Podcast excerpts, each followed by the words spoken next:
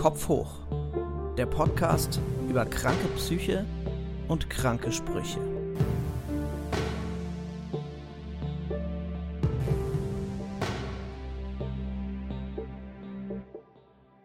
Hallo und herzlich willkommen zur nullten Folge von Kopf hoch, meinem Podcast, in dem es um psychische Erkrankungen geht und die blöden Sprüche, die man sich zuweilen anhören muss. Heute habe ich zwar eine Gästin da, aber die wird nicht mir von sich erzählen, sondern die hat sich netterweise bereit erklärt, mich zu befragen. Ich hole alles aus dir raus. Ich wollte gerade, warum denn? Naja, ich dachte, wenn die Leute dir zuhören, wie du anderen Leuten Fragen stellst, dann ist es ja vielleicht gut, wenn die überhaupt wissen, wer du bist. Ich bin Martin. Ob du überhaupt die richtigen Qualifikationen hast, über mentale Gesundheit zu reden, Martin. Ah, okay, also, also das wird hier so eher ein investigatives Gespräch und ich, ja, du holst alles, hast ja schon gesagt, du holst alles aus das mir raus. Das große Enthüllungsgespräch über Martin Spieß. Ich dachte, das reicht jetzt, wenn ich sage, ich bin Martin Spieß, aber das reicht offensichtlich nicht. Na gut, dann ähm, kurzer Spoiler-Alert, das ist Mika, die wird in einer der folgenden Folgen auch eine tatsächliche Gästin sein. Aber heute ist sie Investigativjournalistin und äh, macht mich nackig. The floor is yours. Ja, erstmal hallo Martin und was ist dein Problem?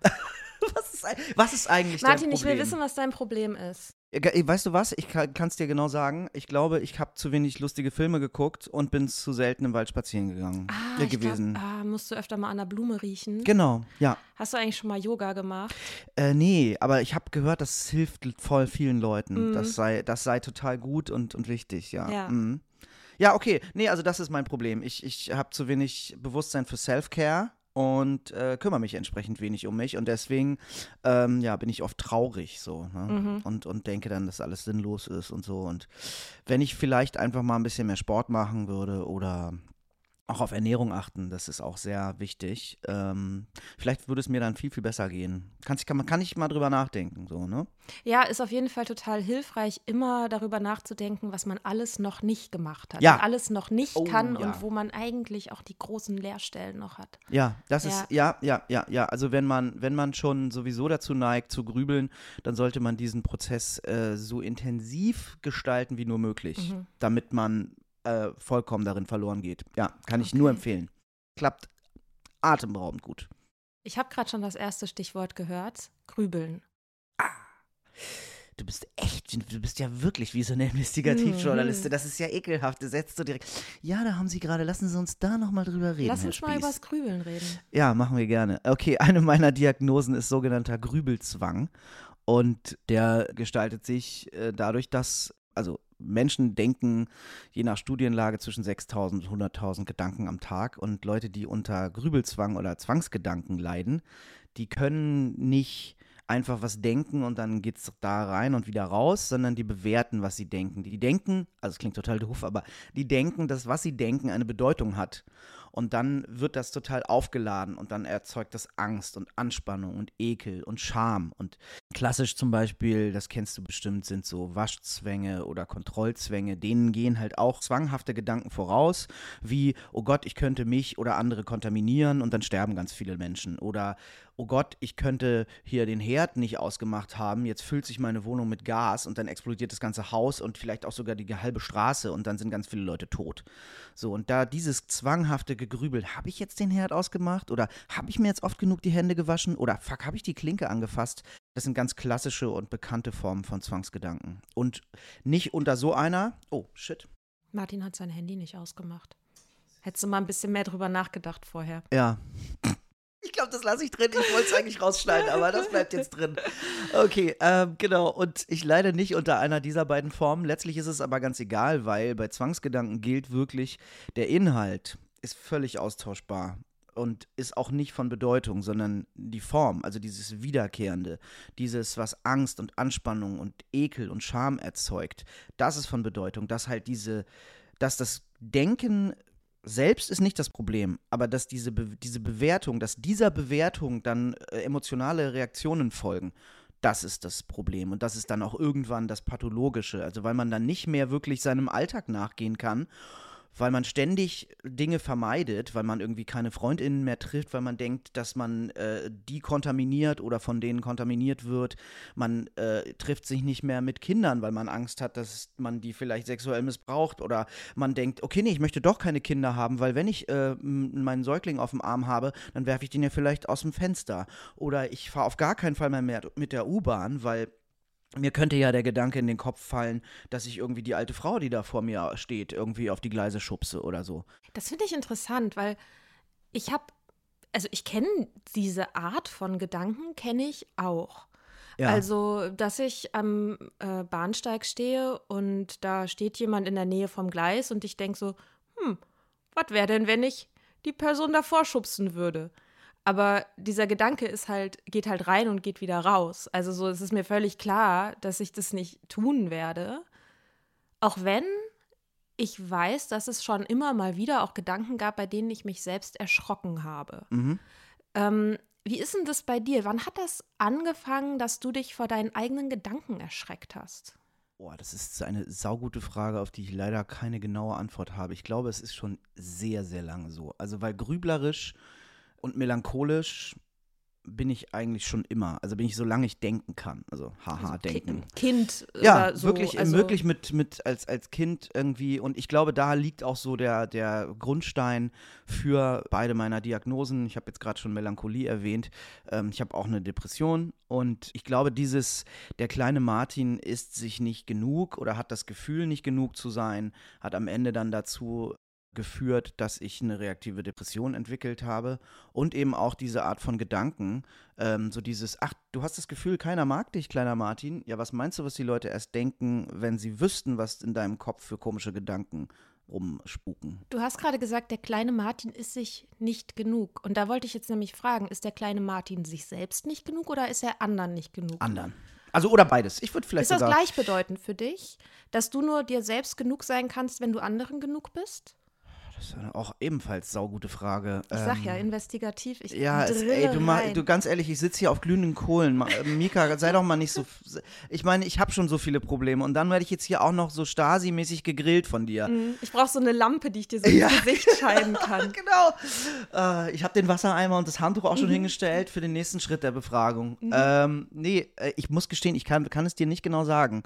Ähm, aber es ist auf jeden Fall, also letztlich lässt sich diese ganze Scheiße, dieser ganze ganze Rucksack an, an Mist auf dieses Selbstliebe oder Selbstwertgefühl zurückführen. Also dieses, ich ich habe das Gefühl, ich bin nicht genug.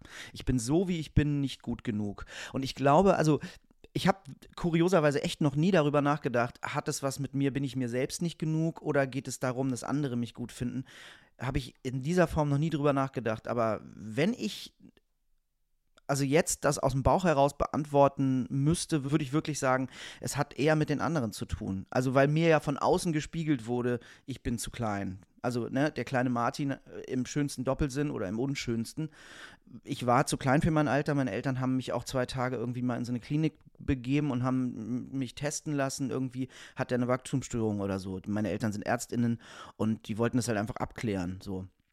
Und ich glaube, das hat einfach ja, mir wurde das halt dann auch in der Schule von, von MitschülerInnen gespiegelt und so. Und ich glaube, das hat ganz viel äh, ausgelöst, dass ich dachte, okay, alles klar, ich bin jetzt hier offensichtlich nicht so wie die anderen. Und weil so wie die anderen ist ja normal oder gut oder richtig. Also bin ich ja irgendwie falsch oder was. Und ich glaube, das hat ganz viel verursacht, dass da in meinem Kopf eben so eine, ja, Kirmes oft herrscht und ich dann irgendwie nicht so ganz weiß ich nicht, also es fehlt so ein bisschen der Zirkusdirektor, der irgendwie sagt, hier ist mal Ruhe in der Manege. Jetzt mal alle nach einer nach dem anderen, eine nach der anderen.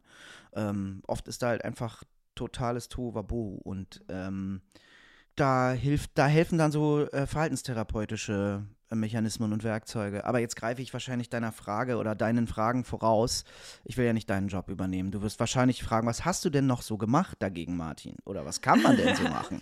ja, ich habe mich halt ähm, null vorbereitet. Ja. Deswegen ähm, warte ah, okay. ich einfach mal, was von dir kommt und, und guck dann, was passiert. Ähm, ich würde gerne noch so ein bisschen in der Vergangenheit bleiben, bevor wir uns so der Zukunft widmen. Gerne, Frau Lanz. Und genau, du hast gesagt, also du grübelst schon, seit du denken kannst. Und ähm, weißt auch nicht, wann du angefangen hast, dich vor deinen eigenen Gedanken zu erschrecken und hast, das wäre jetzt meine Deutung, auch aufgrund von dieser Selbstwertthematik auch deine Gedanken nie getraut, die mitzuteilen irgendwie. Ist das richtig?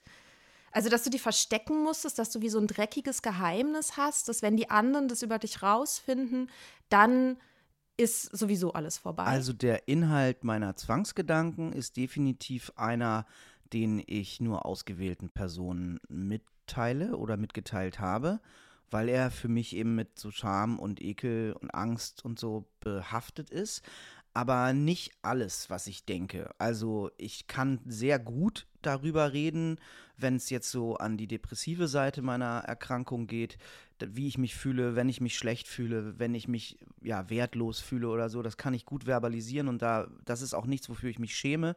Ähm, das ist auch am Ende der Grund für diesen Podcast. Ich möchte offen mit Menschen über psychische Erkrankungen reden, damit sich Stigmatisierungen irgendwie abbauen lassen oder damit sich psychische Erkrankungen normalisieren lassen. Also das ist eben am Ende nichts, wofür man sich schämen muss. Und leider ist es immer noch so in weiten Teilen der Gesellschaft, dass das was irgendwie geächtetes ist oder dass es was Unnormales ist. Da heißt es dann, oh, geh mal in die Klapse oder oh, du bist hier in der Ballerburg oder was auch immer.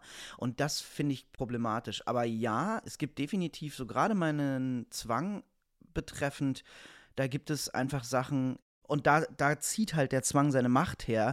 Die sind mir so unangenehm und es sind wirklich, wie du sagst, schmutziges Geheimnismäßig, dass ich das nicht bespreche. Und ähm, am Ende ist das aber auch nicht problematisch, äh, also dass ich es nicht bespreche, weil, wie ich schon gesagt habe, der Inhalt der Gedanken ist vollkommen wurscht. Der ist austauschbar. Es geht halt um die Form, also dieses Wiederkehrende und dass das Angst und Anspannung erzeugt.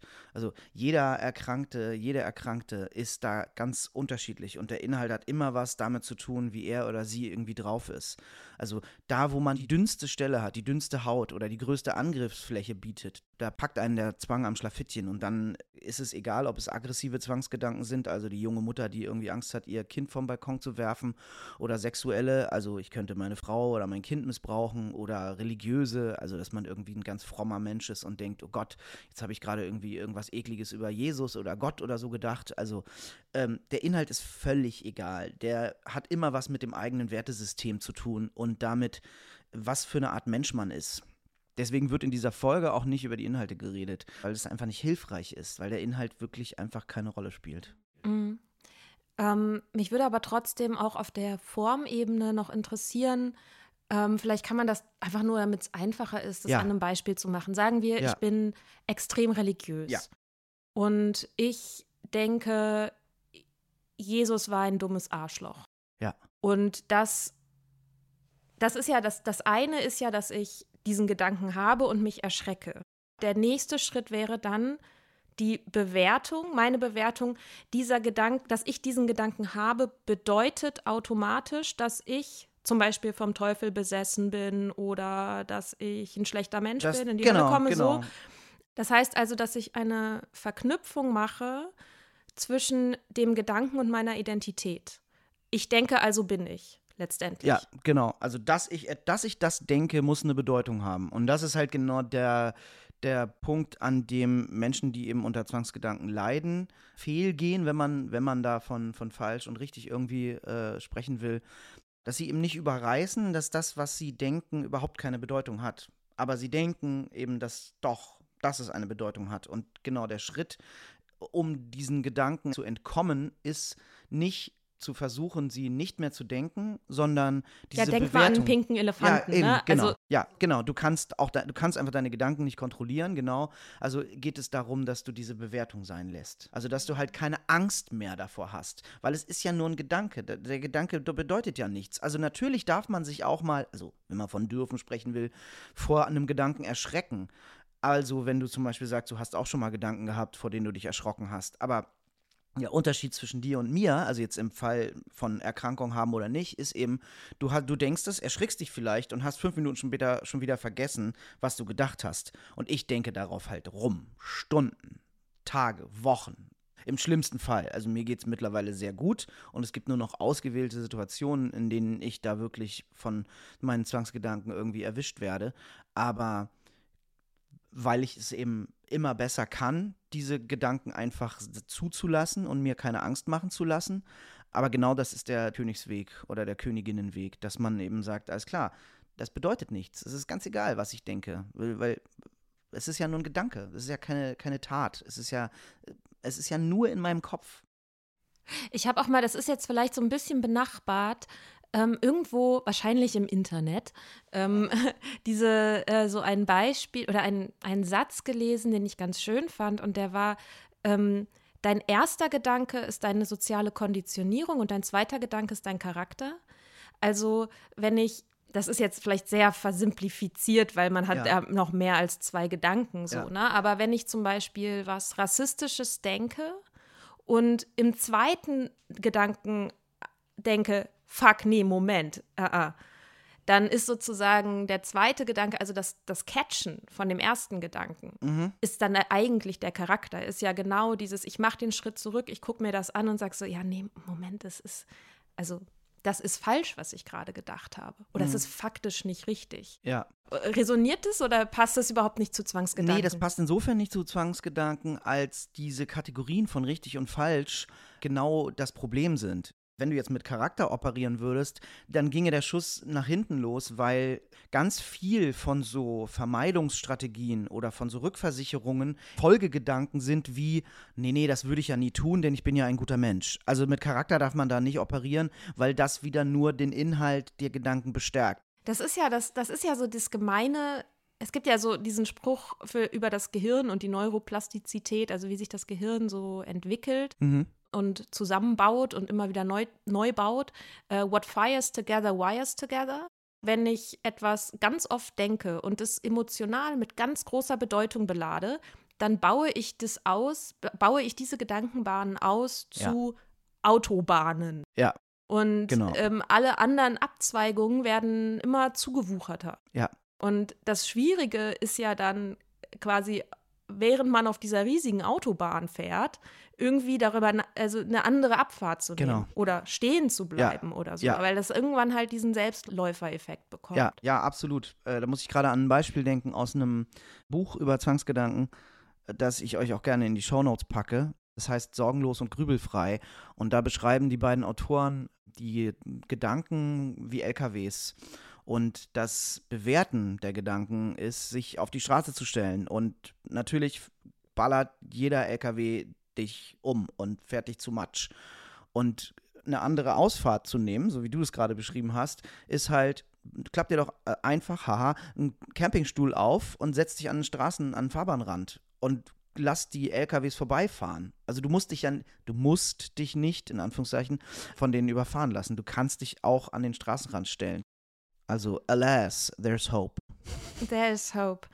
Ähm, ich, ja, da würde mich interessieren, was sind Phasen in deinem Leben, in denen du, in denen du das Gefühl hast, du bekommst das ganz gut hin? Und was sind Phasen, in denen du merkst, so, ah, es meldet sich? Immer wenn die äußeren Umstände nicht ideal sind, dann wird meine Psyche in Mitleidenschaft gezogen. Das kann so was Banales sein wie eine Erkältung, ja, also weil wenn ich körperlich geschwächt bin, dann kommen halt Zwangsgedanken und Depressionen und setzen sich neben mich aufs Sofa und gucken dann halt mit Netflix-Filme irgendwie und so. ähm, und es kann, kann halt auch ein bisschen was Größeres. Gerade zum Beispiel habe ich jetzt seit fast drei Monaten keine Aufträge. Also ich kann ja leider nicht von diesem Podcast leben äh, oder von äh, den anderen künstlerischen Dingen, die ich so mache. Deswegen arbeite ich als Übersetzer und Lektor und habe gerade keine Aufträge. Und wenn ich jetzt so immer wieder, also ich wache dann morgens auf und denke so, ja, schon wieder nichts zu tun und scheiße, das Geld wird immer knapper. Das ist auch einfach wie eine Einladung dann, dass dann sich Zwangsgedanken oder Depressionen melden und sagen, ey, dürfen wir uns hier ähm, mit dir äh, aufhalten und dann kannst du nicht nur über die Kohle grübeln, sondern auch noch irgendwie über, über andere Sachen. Das wäre doch was, Martin. So, das sind so emotionale nicht so schöne Angefasstheit oder so. Oder keine Ahnung, lass, lass es ein Streit sein mit meiner Frau oder keine irgendeine Auseinandersetzung mit einer Freundin oder einem Freund oder so. Oder auch, wenn ich verkatert bin, ne, wieder sowas körperlich irgendwie angeschlagen, dann hat die Psyche oder eben die psychische Erkrankung oder die Erkrankungen haben es dann einfach entsprechend leichter. Mhm. Mir hat es eine, meine Podcast-Kollegin Mia hat irgendwann mal den schönen Satz gesagt, ein geschwächter Körper ist ein gutes Gefäß für schlechte Gedanken. Ja, toller Satz. Genau das sage ich mir auch immer wieder, wenn ich krank bin, weil ich kenne das. Also ich meine, verkatert bin ich noch nicht mehr, aber die ist, natürlich gibt es Tage, an denen ich mich beschissen fühle so und oder irgendwie ja geschwächt bin oder irgendwas wehtut oder so und dann äh, habe ich das ja dann gehen die schlechten Gedanken gehen einfach besser rein ja so ja. und ich glaube das hat auch was mit diesem mit diesen ausgebauten Autobahnen zu tun dass wenn man halt geschwächt ist diese diese Entscheidung gegen den Default Modus so den man sich irgendwann angewöhnt hat ähm, nicht, dass die nicht mehr so einfach zu treffen ist. Man ist halt, wenn man geschwächt ist, ein noch viel unaufmerksamer Fahrer oder eine viel unaufmerksamere Fahrerin mhm. und sieht natürlich noch viel weniger gut, dass da irgendwelche Ausfahrten sind oder so, sondern man sieht, man versucht halt irgendwie die Spur zu halten, um bei dem Bild zu bleiben. Mir fällt, ist übrigens gerade apropos Alkohol und du hattest auch gerade gesagt, meine Podcast-Kollegin aufgefallen, wir haben jetzt 20 Minuten gesprochen und wir haben noch gar nichts zu dir gesagt. Also ein kleines bisschen müsstest du schon mal erzählen, was ist denn das für ein Podcast und warum hast du keinen Kater mehr? Ich habe keinen Kater mehr, weil ich aufgehört habe zu trinken, nachdem ich alkoholabhängig geworden war, erfolgreich und habe mir über die Jahre so, ja, so eine ganz schöne Alkoholsucht herangezüchtet und hatte auch depressive Phasen ganz schlimm und hatte auch Angsterkrankungen und so. Da reden wir dann alles, reden wir, mm. reden wir dann auch drüber in der Folge, wo du mich interviewst. Und nachdem ich aufgehört habe zu trinken, habe ich gedacht, es muss mehr dazu geben, wie das überhaupt ist, mit dem ja. Trinken aufzuhören und wie schön das ist mhm. und warum sich das so krass lohnt, äh, keinen Kater mehr zu haben. Ähm, und habe einen Podcast gestartet mit Mia zusammen und dieser Podcast heißt Soda Club. Podcast für Unabhängigkeit. Absolute Hörempfehlung. Und in einer Folge bin ich sogar auch durch einen Song vertreten. Ich habe nämlich irgendwann, bin ich auf den Podcast gestoßen und habe dann. Ganz zufällig. Ja, was, wie denn, wie passiert denn sowas? Naja. Und äh, es gibt eine Folge, die heißt Anleitung zum Alkoholismus und wo ihr beiden sehr humorvoll die Dinge beschreibt, die man eben befolgen muss, in Anführungszeichen, wenn man alkoholabhängig werden will. Und das hat mich so inspiriert, dass ich darüber einen Song geschrieben habe. Der fantastisch ist. Och, jetzt bin ich ganz, jetzt werde ich ganz rot. Okay, zurück zu mir. Zurück zu dir. also, genug genug zu mir. Es genau. gibt 140 Podcast-Folgen, wo man mehr zu mir hören kann. Den Podcast tue ich natürlich auch in die Shownotes und vielleicht auch das Liedchen, das ich da geschrieben habe. Ja. Yeah. Ähm, ja, genau. Also eigentlich ist ja schon, also eigentlich ist alles gesagt. Ne? Also mein Problem ist, dass ich eben nicht genug lustige Filme gucke. Das hatten wir am Anfang schon gesagt und ähm, das kann man jetzt eigentlich auch noch mal, kann man jetzt eigentlich auch noch mal wiederholen. Das ist auch wichtig, finde ich, dass ähm, Nee, mal im Ernst. Also, äh, der Podcast heißt Kopf hoch, weil ich eben mit Stigmatisierung aufräumen will und zumindest versuchen will, Bewusstsein dafür zu schärfen, wie toxisch und wie gefährlich es eben sein kann, auch wenn es nie böse gemeint ist oder selten böse gemeint ist, diese vermeintlich guten Ratschläge oder eben blöden Sprüche zu sagen, wie, ey, hast du schon mal mit Yoga probiert oder geh doch mal eine Runde im Wald spazieren oder treib mal Sport oder äh, guck dir mal einen lustigen Film an oder sowas. Also die halt alle das Unvermögen erkennen lassen, zu verstehen, was eine psychische Erkrankung ist. Also als würde man jemandem, der irgendwie einen Bauchschuss hat, sagen, äh, ach komm, das läufst du weg. So. Mhm. Genau, deswegen diese, diese, am Anfang diese Gags und ähm, deswegen auch dieser Titel. Und am Anfang jeder Folge frage ich auch meine GästInnen, was die Sätze sind, die sie schon mal gehört haben im Zusammenhang mit ihren Erkrankungen oder ähm, mit dem, mit dem sie strugglen. Und äh, ja, genau, deswegen auch gerade nochmal dieser, dieser Gag. Ich habe dazu eine, ich habe eine Anekdote von kürzlich. Oh ja. Ähm, wir hatten gerade familiär irgendwie eine schwierige Zeit und meine Mom hat mir erzählt, dass sie morgens äh, jetzt immer von Bobby McFerrin Don't Worry, Be Happy hört. Ähm, und ich dachte, oh mein Gott, wir könnten unterschiedlicher nicht sein. Mhm. Ich stehe auf mit irgendwie so traurigen, sad Dad, Alkoholiker, dysfunktionalen Beziehungs-Indie-Bands so. Ähm, und Same. und dachte so, okay, ja, Wahnsinn, was, okay. Und dann habe ich ähm, ihr eine Playlist gemacht mhm. mit so richtig absurden gute Laune-Liedern. Also es ist eine völlig absurde Playlist. Und dann habe ich angefangen, die morgens zu hören. Und man steht anders auf, wenn man morgens Taylor Swift hört, Shake It Off oder so, als wenn man The National hört. Ich will überhaupt nicht sagen, dass man, dass man damit Depressionen heilen kann. Ähm, ich habe aber schon auch gemerkt, es gibt, das ist ja genau die Sache, diese Gratwanderung zwischen der Akzeptanz, dass etwas da ist und nicht so einfach weggeht, indem man mal an einer Blume riecht. Mhm. Und gleichzeitig man nicht völlig machtlos ist, Dinge zu tun, damit es besser werden kann. Und das ist immer so eine schwierige Gratwanderung so zwischen ja. Victim Blaming sozusagen oder jemanden verantwortlich machen für seine Depression und eben ja tatsächlich, hey, du hast auch Sachen in der Hand. Ja. Und Martin, was würdest du sagen an bei deinen Erkrankungen? Was sind die Dinge, über die du machtlos bist und was sind die Dinge, die du in der Hand hast? Erstmal muss ich noch kurz eine Sache zu The National und Taylor Swift sagen.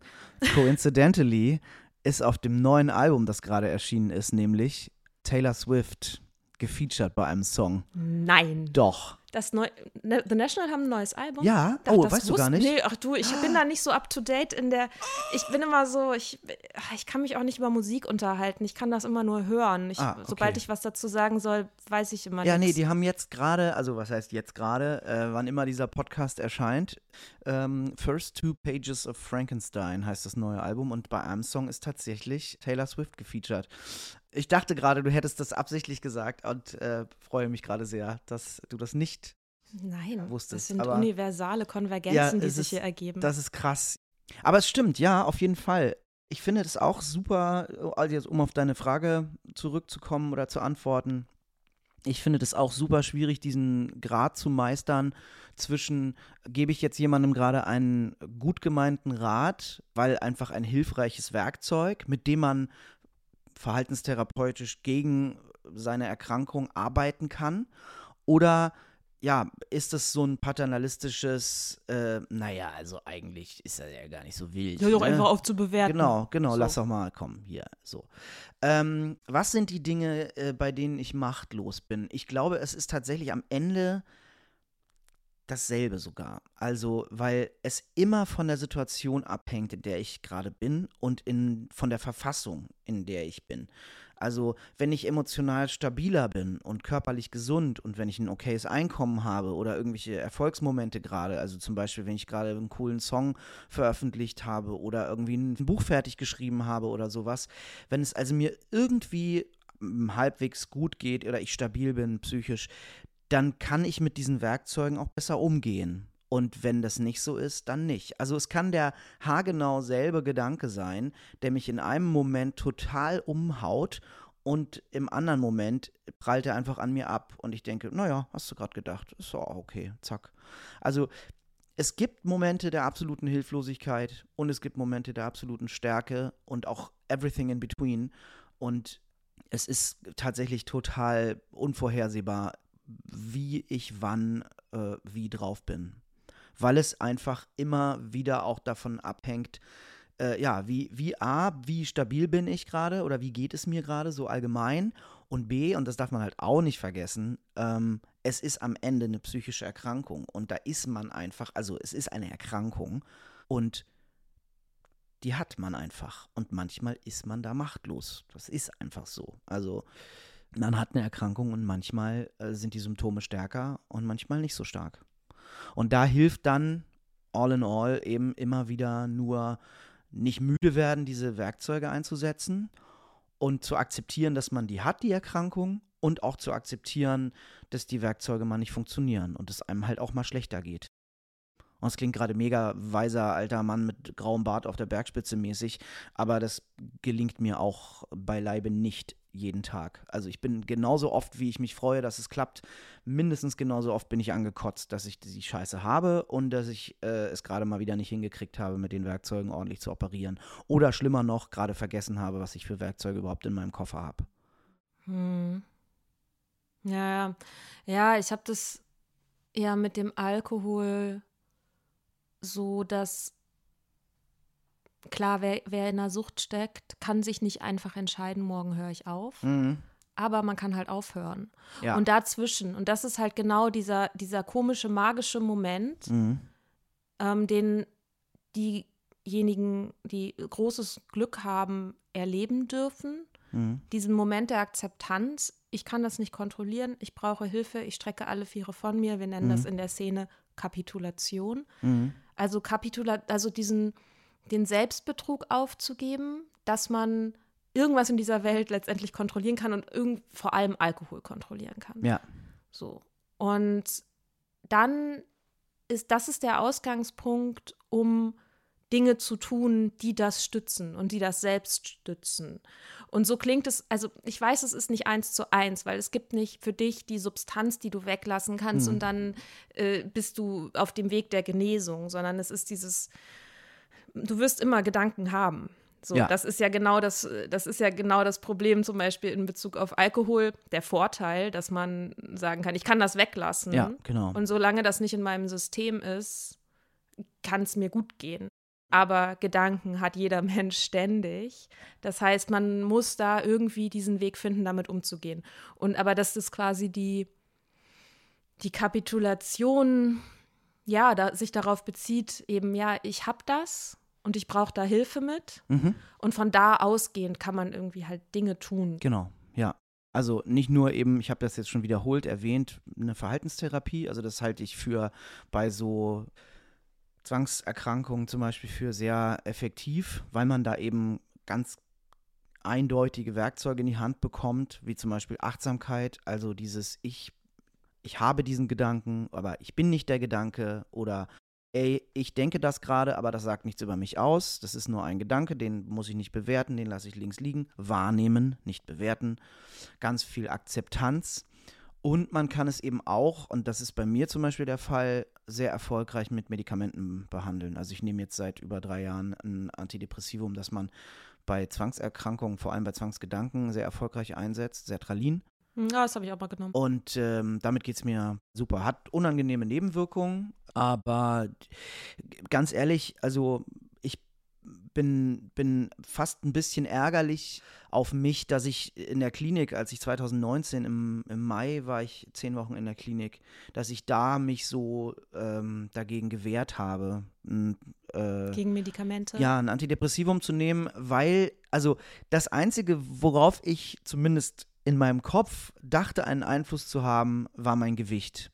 Ich dachte, ich sähe total gut aus. Beziehungsweise ich dachte immer wieder noch, ich wäre immer noch nicht dünn genug. Also so diese Leute, die so ihre Bauchhaut äh, zusammenziehen und sagen, boah, guck dir mal dieses ganze Fett an und es ist halt einfach nur Haut. So.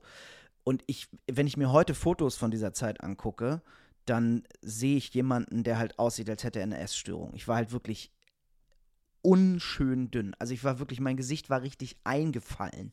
Ich habe so viel, fast so viel gewogen wie mit 18. Also ich habe, als ich aus der Klinik entlassen wurde, habe ich 59,5 Kilo gewogen. Und das, also ist, und ich habe aber immer noch so gedacht, ja, also geht auch noch geiler, ne? So. Aber ich habe halt, weil ich dachte, das ist das Einzige, worauf ich einen Einfluss habe. Meine Zwangsgedanken kann ich nicht kontrollieren, äh, meine Depression wird nicht besser. Wenn es dir schon scheiße geht, dann wenigstens geil aussehen. Und weil ich Angst hatte vor den Nebenwirkungen von Medikamenten, nämlich Gewichtszunahme, habe ich keine Antidepressiva genommen. Aber das ist schon so ein, so ein Ding, weil heute, ich wiege jetzt äh, über 80 Kilo und ich bin damit nicht immer fein, aber auf jeden Fall, wenn ich merke, wie viel besser es mir psychisch geht und äh, wie trügerisch halt auch dieses Selbstbild von damals war, so zu denken, oh Mann, Alter, ey, wenigstens siehst du geil aus. Nee, Alter, du siehst richtig krank aus. Ich kann dir gleich mal Fotos zeigen.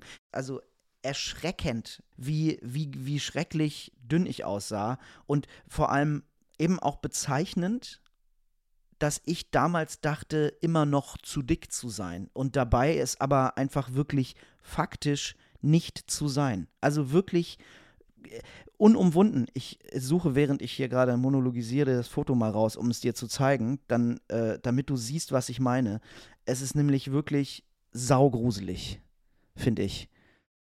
Du siehst wirklich sehr anders aus. So, ja, also ich meine, da ging es mir halt psychisch auch noch richtig, richtig scheiße, aber ich bin wirklich, ähm, ja, genau, also Verhaltenstherapie und Medikamente, der langen Rede kurzer sind, das sind so zwei Dinge, die mir sehr gut geholfen haben. Ja, ja, diese Sachen mit Medikamenten, die sind ja auch nochmal extra stigmatisiert, ne? Ja, das, klar. Ja, kenne ich auch für, also ich nehme ADHS-Medikamente, fallen auch unter das Betäubungsmittelgesetz. Ja. Und das ist auch so ein Ding, wo man immer mal wieder, also wo auch dieser, oder auch als ich Antidepressiva genommen habe, ich kenne auf jeden Fall auch diesen Gedanken, also ja, Angst vor Gewichtszunahme, definitiv, aber auch ähm, dieses, das ist so der the easy way out. Ja, genau. Man, ja. Und das ist ja genau das Ding, dass wenn man so langsam in der Genesung ist, irgendwann feststellt, oh, ich darf es mir auch leicht machen. Ich darf ja, ich muss ja, es ist keine Ehre in meinem Leid. So, ja. es ist einfach nur Leid. Aber das macht mich nicht zu einem besseren Menschen, wenn ich versuche, immer den schwersten Weg zu gehen. Sondern ich kann halt auch das einfach das machen, was es leichter macht. Ich habe ja vorhin schon erzählt, dass meine äh, Eltern beide Ärztinnen sind und äh, gerade meine Mutter erzählt das sehr oft, also mittlerweile sind die beide im Ruhestand, aber meine Mutter erzählt es immer noch sehr oft, wie viele Patientinnen zu ihr kamen und dann irgendwie sich wunderten, wenn meine Mutter sagt, nee, nee, nehmen Sie das mal bitte weiter, Ihr Antidepressivum. Also, ne, und sie dann immer mit diesem Beispiel kam, also Sie sind jetzt gut eingestellt medikamentös für Ihren Bluthochdruck. Das nehmen Sie doch auch weiter wenn es Ihnen jetzt damit gut geht, hören Sie doch jetzt nicht plötzlich auf, die Medikamente abzusetzen. Also als meine Mutter mir diese Geschichte erzählt hat und auch dann irgendwann selbst zu merken, ja, okay, Alter, ich nehme einfach jetzt morgens diese Tabletten. Fertig. Wo ist denn das? Es ist doch geil, dass es mir damit besser geht. Ich, ich habe auch natürlich Phasen der, der Scham gehabt und so dieses, oh nein, jetzt bin ich hier der Typ, der morgens Kloppy-Pillen nimmt. Äh. Aber ganz ehrlich, wie toll ist es, dass es das gibt? So, und genau, es ist keine Ehre in deinem Leid. Was für ein geiler Satz. Ich hätte zum Beispiel überhaupt kein Problem damit, den Rest meines Lebens dieses Zeug zu nehmen, wenn es mir damit eben so viel besser geht, als eben vor vier Jahren, als ich da in der Klinik war. Und also, kurze Inhaltswarnung. Ich war so hardcore suizidal. Also ich habe, es gab eine, eine Szene, ähm, oder eine Szene, es klingt so wie in einem Film, aber es gab eine Situation, da stand ich wirklich im Badezimmer meines Patientenzimmers und hatte einen Gürtel um den Hals und zog den immer weiter zu, weil ich irgendwie dachte, okay, das ist das Einzige, was hilft. Und was hat dazu geführt, dass du nicht weiter zugezogen hast? Tatsächlich der Gedanke an meine Eltern, weil ich denen das nicht zumuten wollte. Ja. So, und, und auch, auch natürlich auch FreundInnen. Also kurz bevor ich in die in die Klinik ging, saß ich mit einer gemeinsamen Freundin von uns zusammen ähm, in einem Café oder Restaurant und erzählte ihr von meinen Suizidgedanken. Und ich war tatsächlich überrascht, dass sie so betroffen war. Ich war, also ich habe mich richtig gewundert, dass sie gedacht hat oder dann auch gesagt hat, ey, das wäre richtig doof, wenn du weg wärst, weil ich dich echt total gern habe. Ich habe gedacht, die freut sich, wenn ich weg bin, weil dann hat sie den nervigen Martin nicht mehr ständig an der Backe. Also so absurd kann halt auch diese Erkrankung einen packen und, und so selbstzerstörerischen Scheiß denken lassen, also dass man wirklich das Gefühl hat, ja, ich bin den anderen eine richtig, richtig schlimme Zumutung und die sind froh, wenn ich nicht mehr bin. Und genau das Gegenteil ist der Fall. Also, dass ich noch da bin, finden die richtig gut. Und das darf man sich auch, finde ich, immer mal wieder bewusst machen, auch wenn es irgendwie nach Selbstlob oder was auch immer klingt. Fuck it, das ist voll toll, dass man das, dass man gekämpft und gewonnen hat, in Anführungszeichen, und dass man noch da ist. Und dass es Menschen gibt, die einen mögen. Das ist total wunderschön. Und der Teil in einem, der vielleicht sagt, nee, das ist total doof, ähm, und eigentlich wären die wirklich ohne dich besser dran, der ist halt ein Idiot oder eine Idiotin. Also da, das ist okay, dieses auch zu denken, weil es auch wieder nur ein Gedanke ist. Aber es ist eben, also es ist ein so großes Geschenk. Und ich weiß, es klingt jetzt total sakral oder religiös, wenn ich das so formuliere, aber es ist so ein Geschenk, das überlebt zu haben und mit diesen Menschen, die da halt auch den Weg mit mir gegangen sind, also nicht nur meine Freundinnen und meine Familie, sondern eben auch mittlerweile meine Frau. Damals war sie in Anführungszeichen nur meine Affäre. Die hat diese ganze schwarze Zeit mit mir durchgestanden und da waren wir noch nicht mal ein Paar. Und das ist so schön, das irgendwie zu erleben.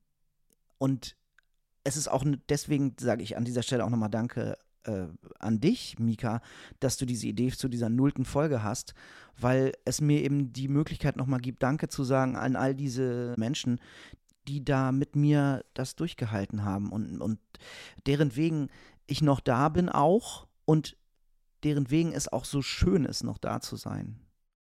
Ja, ich glaube, das sind gute Schlussworte. Also ja, auch sich darauf danke. zu vertrauen und darauf auch immer wieder zurückzubesinnen, selbst wenn man es vielleicht in dem Moment nicht so fühlen kann, aber auf die Dinge und die Menschen, die einen ankern. Also die Ja. dazu, die einen auch immer wieder zurückholen und die dazu führen, dass man bleiben will. Aus Ja. welchen Gründen auch immer. Ja, So. Und das, ähm, das, da kann man mal so richtig dankbar drauf kommen. ja, absolut.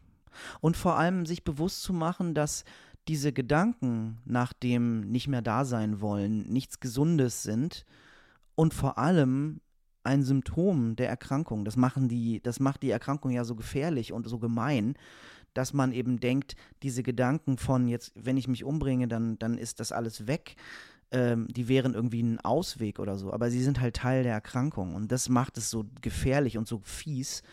Aber sich bewusst zu machen, nein, ich kann das auch wieder loswerden. Oder zumindest kann es so werden, dass ich damit besser leben kann und wieder so viel Kraft habe, am Leben teilzunehmen und eben mit lieben Menschen hin und wieder, wenn nicht immer, aber hin und wieder eine gute Zeit haben. Amen. Oi und Inshallah. Mika, super. Vielen Dank, dass du da warst. Ja, und äh, ich gerne, freue mich voll auf die Folge, wenn ich dir ein paar Fragen stellen darf. Ähm, da geht es dann leider nicht ganz so lustig zu, aber auch schon ein bisschen. Das Bisschen ist doch lustig. bisschen lustig. Und ich freue mich sehr drauf und vielen Dank. Hört unbedingt den Podcast Soda Club und folgt Mika auf Social Media. Ich packe alles, was ich hier angekündigt habe, in die Show Notes. Die werden äh, heute in dieser nullten Folge sehr lang.